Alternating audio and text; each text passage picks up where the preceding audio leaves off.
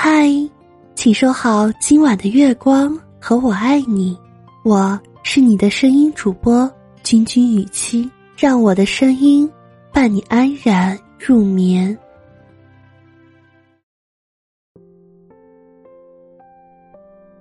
在生活中，常听人说“生死有命，富贵在天”，似乎把生死、财富这些至关重要的东西。抱着一种听天由命的态度，每当人们面临困境无法解决时，一句“生死有命，富贵在天”，是一种无法掌握命运的叹息，也是表达生命来去、财富的得失都是人生最不可控制的事。但事实上，“生死有命，富贵在天”，只是整句话的一个前提。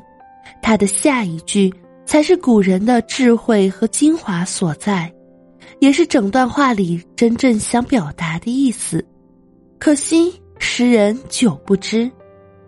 生死有命，富贵在天，出自《论语·颜渊》。九十指人的生死等一切遭际，皆由天命决定，常用作世事所致，人力不可挽回之意。司马牛是孔子的弟子，他本是宋国的贵族子弟，因哥哥参与宋国叛乱失败后逃亡，司马牛也被迫由宋国逃到了卢国。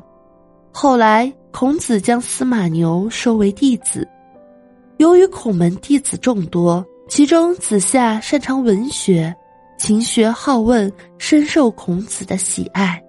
司马牛见了，心中十分的羡慕，他不禁想起当年自己也是个受人羡艳的贵族子弟，而今却独自逃往异乡，无亲无故，不免的觉得有些悲凉，于是感叹道：“人皆有兄弟，我独亡。”正因为司马牛这一声感叹，便有了“司马牛之叹”一词。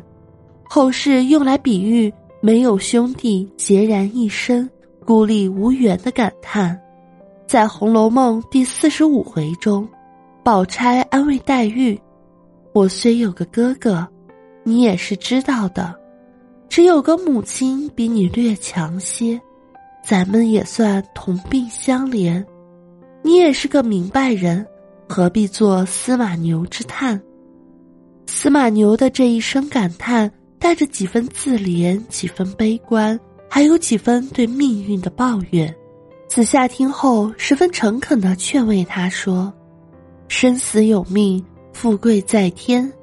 君子敬而无失，与人恭而有礼，四海皆内皆兄弟也。”子夏的意思是，生死皆由命决定，富贵在于天安排。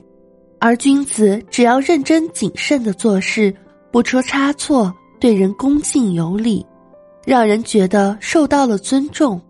如果你能做到这些，普天下的人就会待你如亲手足一般。那时你还愁没有兄弟吗？这句话其实是在传递一种价值观，让人正确的看待人生的挫折和遗憾。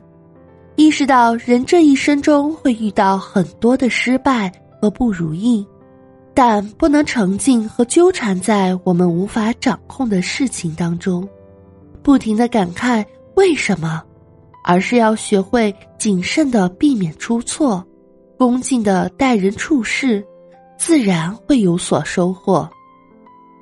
古人的一些名言警句自然有它的道理，但。我们还要结合时代和现实生活来思考，毕竟在这个物欲横流的时代，几乎每个人都逃离不开“压力”这个词。